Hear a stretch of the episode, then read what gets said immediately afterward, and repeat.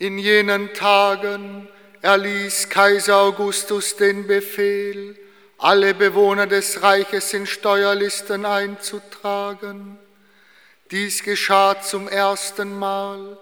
Damals war Quirinius Statthalter von Syrien. Da ging jeder in seine Stadt, um sich eintragen zu lassen. So zog auch Josef von der Stadt Nazareth in Galiläa hinauf nach Judäa in die Stadt Davids, die Bethlehem heißt.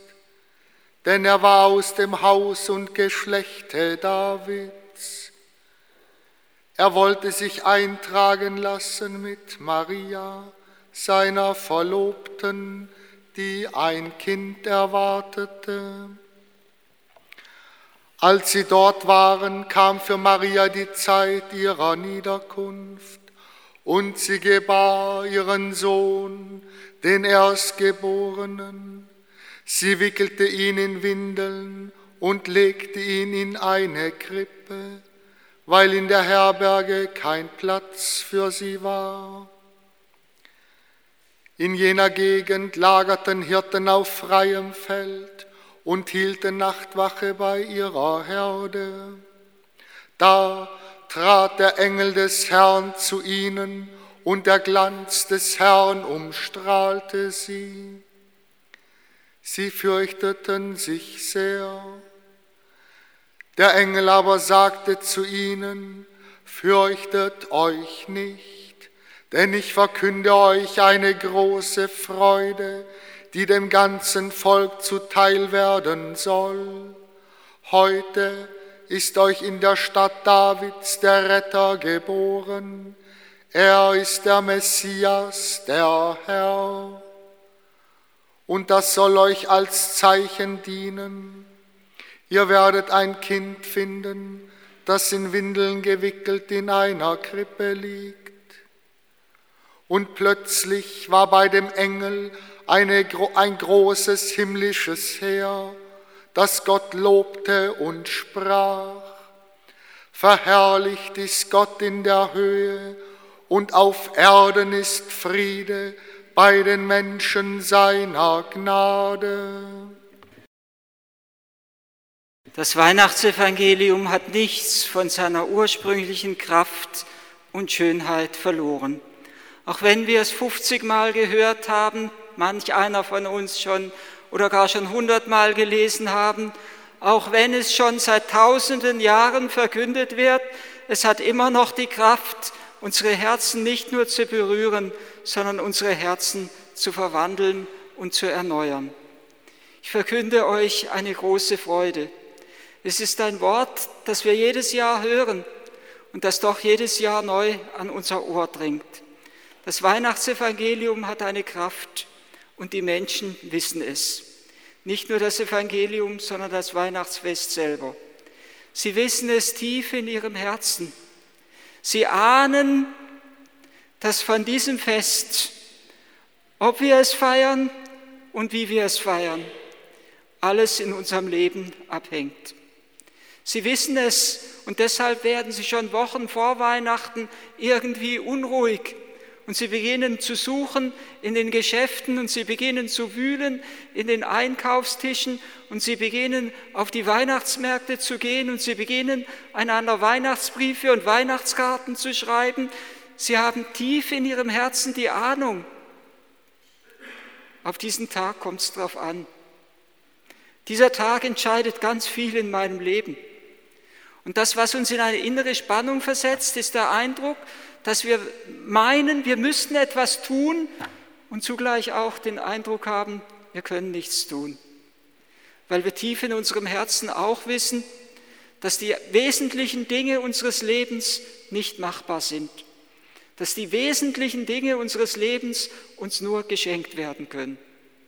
Hochspannung ist oft an Weihnachten in den Familien, wenn es darum geht, einen möglichst vollkommenen Abend irgendwie zu gestalten.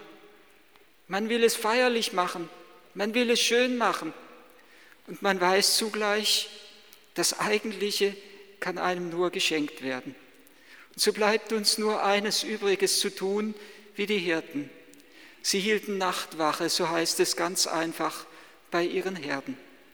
Sie haben letztendlich in dieser Nacht überhaupt nichts erwartet, nichts Besonderes erwartet. Das, was sie erleben durften, war, dass sie wirklich überbordet wurden von einem Geschenk, mit dem sie nicht gerechnet hatten. Das Weihnachtsevangelium beginnt im Grunde genommen ganz nüchtern mit der Volkszählung, die Kaiser Augustus angeordnet hat. Mit Quirinius, Quirinius, der Statthalter von Syrien ist. Es beginnt damit, dass berichtet wird, dass Josef mit seiner Verlobten Maria auf dem Weg ist nach Galiläa in eine Stadt namens Bethlehem. Und allein dieser Name weckt in unseren Herzen innigste Vertrautheit. Der erste Biograf des heiligen Franziskus, Thomas von Celano, hat geschrieben, wenn Franziskus von Jesus sprach, sprach er oft von dem Kind von Bethlehem. Und wenn er das Wort Bethlehem aussprach, dann hat er innerlich so gebebt mit seiner Stimme, dass es sich fast wie das Blöken eines Lämmleins anhörte. Und wenn er dieses Wort aussprach, dann musste er sich mit seiner Zunge den Speichel vor den Lippen ablecken, weil er geradezu die Süßigkeit, weil der Speichel sich in seinem Mund sammelte, weil er die Süßigkeit dieses Wortes verkostet hat. Bethlehem, das war für ihn der Inbegriff der Gnade, die für uns in diese Welt gekommen ist. Und sie waren auf dem Weg nach Bethlehem. Bethlehem, so haben wir es vor zwei Tagen noch gehört, in der Lesung aus dem Buch des Propheten Micha, du Bethlehem Ephrata bist keineswegs die geringste unter Judas Gauen, unter Judas Marktflecken, denn aus dir wird einer hervorgehen, der über Israel, mein Volk, regieren soll. Und sie gebar einen Sohn. Wiederum eigentlich etwas ganz Nüchternes, ein ganz nüchterner Bericht. Sie gebar, sie gebar einen Sohn, den Erstgeborenen, und sie wickelte ihn in Windeln und sie legte ihn in eine Krippe, weil in der Herberge kein Platz für sie war. Ein nüchterner Bericht, aber für den für die Augen des Glaubenden höchste Offenbarung der göttlichen Liebe. Nicht nur, dass Gott Mensch wird, sondern dass er als Mensch die ärmste Stelle erwählt. Und nicht nur, dass er die ärmste Stelle erwählt, sondern dass er sich in eine Krippe legen lässt, in einen Futtertrog, den Futtertrog der Tiere. Im Gleichnis vom barmherzigen Vater berichtet Jesus von dem verlorenen Sohn, der Schweine gehütet hat, aber sich nicht erlaubt hat, etwas vom Essen der Tiere zu nehmen. Der Vater im Himmel legt Jesus in einen Futtertrog, weil er uns in Jesus die Nahrung gibt, die wir zum Leben brauchen. In der Adventszeit haben wir es ja immer wieder gesungen o gib uns dich. Die Seele leidet Hungersnot, o gib uns dich lebendig Brot. Gott legt seinen Sohn in eine Futterkrippe, weil dieser Sohn später feierlich verkünden wird. Mein Fleisch ist wirklich eine Speise und mein Blut ist wirklich ein Trank. Er gibt uns nicht nur sein göttliches Leben zur Speise, sondern indem er Mensch wird, gibt er uns Menschen die menschliche Würde wieder zurück. Nirgendwo erfahren wir sonst so tief menschliche Würde wie in der heiligen Nacht, wo Gott selber Mensch wird. Der Menschenleib ist so groß konzipiert von Gott, dass er fähig ist, göttliches Leben in sich zu tragen. Und der Mensch ist so unendlich kostbar für Gott, dass Gott die Herrlichkeit des Himmels verlässt, um selber Mensch zu werden. Und da bricht der nüchterne Bericht des Weihnachtsevangeliums auf. So wie die Nacht in Bethlehem aufbricht vom Licht und Leben und dem Gesang der Engel.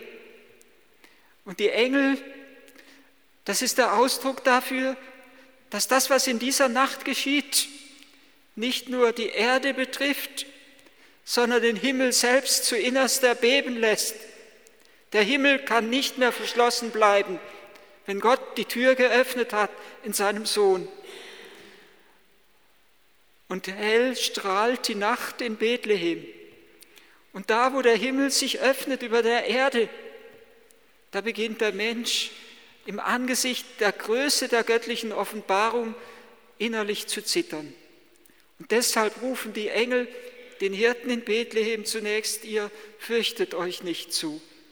So wie der Engel es schon sagte zu Zacharias, als er die Geburt Johannes des Täufers angekündigt hat, so wie es der Engel Gabriel wiederum sagte zu Maria, als er ihr die Geburt Jesu angekündigt hat, so wie es der Engel wiederum sagte zu Josef in Traum, als er zu ihm sagte, fürchte dich nicht, Maria als deine Frau zu dir zu nehmen, denn das Kind, das sie erwartet, ist vom Heiligen Geist. Fürchte dich nicht, ich verkünde euch eine große Freude. Und dann sind die Engel die ersten Evangelisten in der heiligen Nacht, die ersten, die das Göttliche heute verkünden. Das ganze Leben Jesu wird eine Entfaltung dieser Botschaft der Engel sein. Heute ist euch der Retter geboren. Und Jesus selber greift dieses heute auf am Beginn seiner Verkündigung in der Synagoge von Nazareth. Als er das Wort des Propheten Jesaja liest, und als er liest, der Herr hat mich gesandt und er hat mich gesalbt, dass ich den Armen eine frohe Botschaft verkünde, den Gefangenen die Freiheit, den Blinden das Augelicht, den Zerschlagenen und den Misshandelten, dass ich sie in die Freiheit setze, wörtlich eigentlich den Traumatisierten, dienen die, denen, die bedroht und bedrängt sind von Mächten und Gewalten, dass ich sie in die Freiheit setze. Dazu hat der Herr mich gesandt. Und dann sagt der Herr sein Heute, heute hat sich dieses Schriftwort erfüllt. Und dieses Heute verkündet er wieder, als er in Jericho bei Zachäus einkehrt. Und als er zu ihm sagt, heute muss ich bei dir zu Gast sein. Wenn die Engel verkünden, heute ist euch die Retter geboren, dann schwingt jenes andere heute mit, das Jesus zu Zachäus sagt, dann sagt Jesus uns mit seiner Geburt, heute muss ich nicht nur bei dir zu Gast sein, sondern heute ist der Moment, ab dem ich immer bei dir bleiben möchte. Heute ist jener Augenblick, an dem dein Leben sich wandelt und von dem Augenblick an möchte ich dich nie mehr verlassen. Jesus hat das Göttliche heute aus der heiligen Nacht verkündet durch sein ganzes Leben hindurch am Beginn seines öffentlichen Wirkens in Nazareth, bei Zachäus am tiefsten Punkt der Erde. Jericho ist der tiefste Punkt der Erde. Als er ganz tief hinabgestiegen ist zu uns Menschen. Und er hat dieses Göttliche heute wieder verkündet in der Stunde seines Todes am Kreuz, als er zum rechten Schächert sagt, heute noch wirst du mit mir im Paradies sein. Wenn die Engel sagen, heute ist euch der Heiland geboren, dann sagen sie zugleich, das Paradies ist euch wieder geöffnet. Die Pforte ist euch wiederum aufgetan. Und wenn die Engel das Weihnachtsgloria singen, die ersten sind, die das Gloria anstimmen, das nie mehr verstummen wird in der Kirche. Wenn sie das Gloria anstimmen, dann sagen sie damit, dann bis preisen sie damit die Tatsache, dass die beiden Welten, die voneinander getrennt waren, die Welt Gottes und die Welt des Menschen, sich nun in Jesus Christus gegenseitig durchdringen.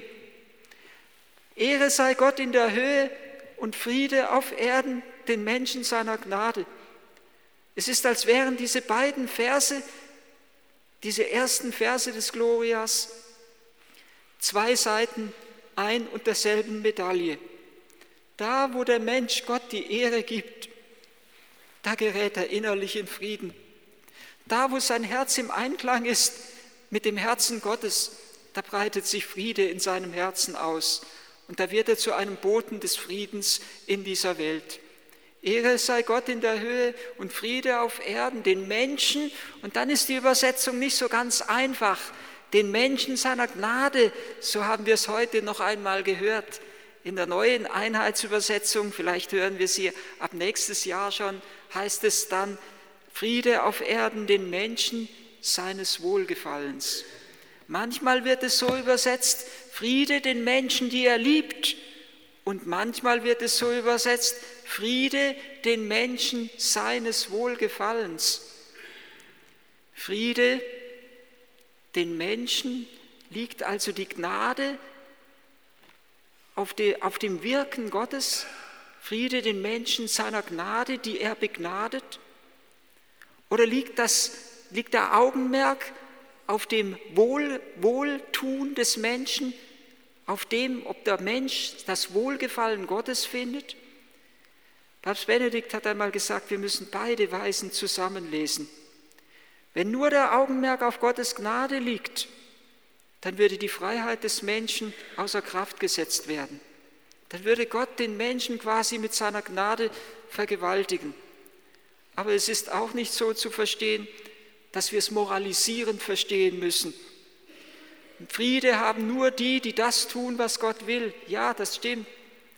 Aber diese Nacht verkündet uns gerade, dass Gott unsere menschliche Schwachheit mit seiner Gnade so berührt, dass er sie durch seine Gnade umgestaltet. In einer norwegischen Weihnachtslegende berichte heißt es, dass einer der Hirtenjunge und Jungen unterwegs war in der heiligen Nacht, weil er ein Schaf gesucht hatte, das sich verirrt hat. Und ein Engel begegnet ihm und er sagt ihm, der Hirte ist geboren in dieser Nacht, der nichts verloren sein lässt, der dem Verlorenen nachgeht. Aber jetzt komm und bete das Kind in der Krippe an. Und der Hirte sagt, aber ich habe nichts, was ich diesem Kind in der Krippe mitgeben kann. Und der Engel gibt ihm seine Flöte. Und sieben Töne sind auf dieser Flöte drauf. Es ist Gnade, dass wir Gott preisen können. Und es ist unsere Mitwirkung gefragt. Und der Hirtenjunge, er springt los und in seiner Eile stolpert er. Und er wird wütend, dass er geflogen ist und ein Ton auf seiner Flöte geht verloren. Und so geht es weiter. Es begegnet ihm andere Hirtenjungen, die ihn aufhalten wollen und er kämpft sich durch mit seiner Flöte aber in seiner Energie, die er dabei verwendet, in seiner Gewalt, die er aufwendet, geht ein nächster Ton verloren. Ein Hund kommt, der muss sich verteidigen, der Wolf kommt, der wirft seine Flöte nach ihm und jedes Mal neu geht ein Ton der Flöte verloren. Zum Schluss kommt er beim Kind in der Krippe an und er hat nur noch einen einzigen Ton und den spielt er mit der letzten Kraft, die ihm sein Atem noch lässt in Reinheit, Klarheit und Schönheit. Und dann gibt der Hirtenjunge die Flöte dem Kind in der Krippe. Und das Kind berührt die Flöte. Und in dem Moment kehren alle Töne in die Flöte zurück. Weihnachten ist jene Nacht, in dem uns das, was uns im Sündenfall verloren gegangen ist, wieder zurückgeschenkt wird. Weihnachten ist das, wo das, wo wir verstummt sind vor Gott, wieder zum Klingen kommen. Weihnachten ist das, wo etwas, was brach liegt in uns, durch Gottes Gnade neu aufkeimt und neu aufblüht und zur Fruchtbarkeit gelangt. Weihnachten ist das, wo etwas, was gelähmt ist in uns, neue Auferstehung feiern kann. Und Weihnachten ist das, dass wir eingeladen sind das Gloria, das die Engel in der Weihnachtsnacht angestimmt haben, fortzusetzen und fortzusingen durch unser ganzes Leben hindurch. Und die Kirche hat es fortgeschrieben, dieses Gloria und diese beiden Verse der Engel. Und sie hat fortgedichtet, Laudamus te glorificamus Glaudamus te, benedicimus te, adoramus te, glorificamus te. Laudamus te, wir loben dich. Benedicimus te, wir preisen dich. Adoramus te, wir beten dich an. Glorificamus te, wir verherrlichen dich. Denn, so singt die Kirche weiter, zu diesem Kind, und wir sollten es immer Jesus neu zusprechen, wenn wir zu ihm an die Krippe kommen, tu solus sanctus, du allein bist heilig, tu solus dominus, du allein bist Herr, tu solus altissimus, du allein bist der Höchste. Da, wo wir das Jesus sagen, sagen wir zu ihm, du bist der Höchste, du nimmst die erste Stelle in meinem Leben an. Du bist der Herr, keinem anderen Herrn und keiner anderen Macht will ich folgen. Und du allein bist heilig. Da sagen wir, gib uns etwas ab von der Gnade deiner Heiligkeit, damit unser Leben zu einem Gloria wird, zu einem Loblied vor Gott, dem Vater, zur Herrlichkeit Gottes des Vaters für Zeit und Ewigkeit.